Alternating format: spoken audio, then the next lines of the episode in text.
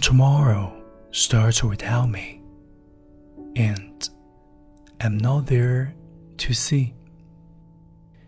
If the sun should rise and find your eyes all filled with tears for me, I wish so much you wouldn't cry.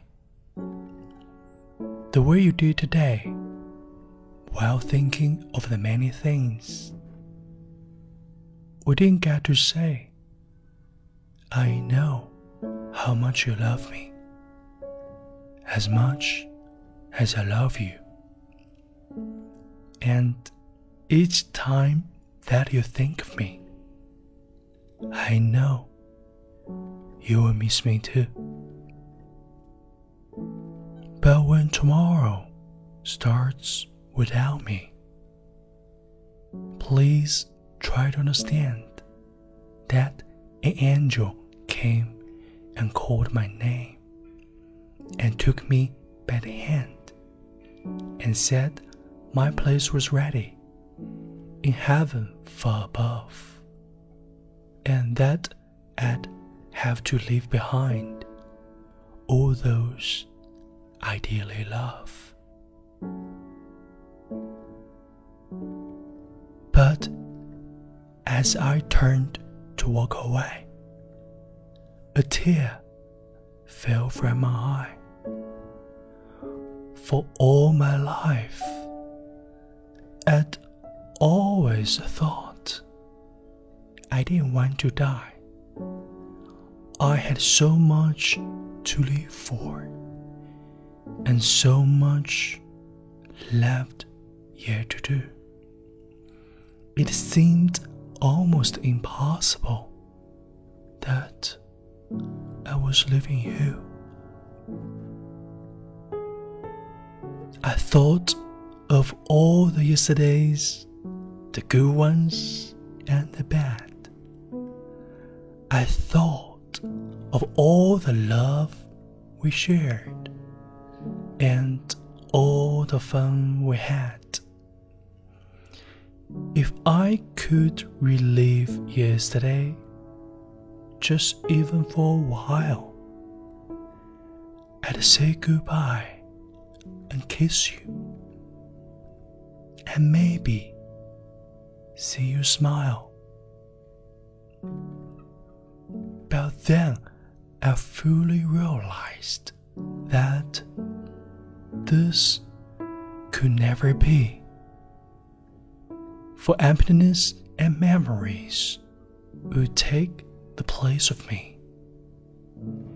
And when I thought of worldly things, I met Miss come tomorrow. I thought of you, and when I did, my heart was filled with sorrow. But when I walked through heaven's gates. I felt so much at home. When God looked down and smiled at me, He said, This is eternity, and all I've promised you. Today, your life on earth is past, but here, life starts anew. I promise no tomorrow, but today we're always lost. And since each day is the same, there is no longing for the past. You have been so faithful, so trusting, and so true. Though there were times you did some things you knew you shouldn't do but you have been forgiven. And now at last you are free. So wouldn't you come and take my hand and share my life with me?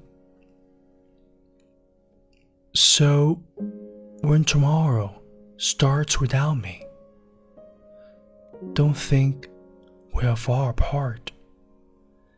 For every time you think of me, am right here in your heart.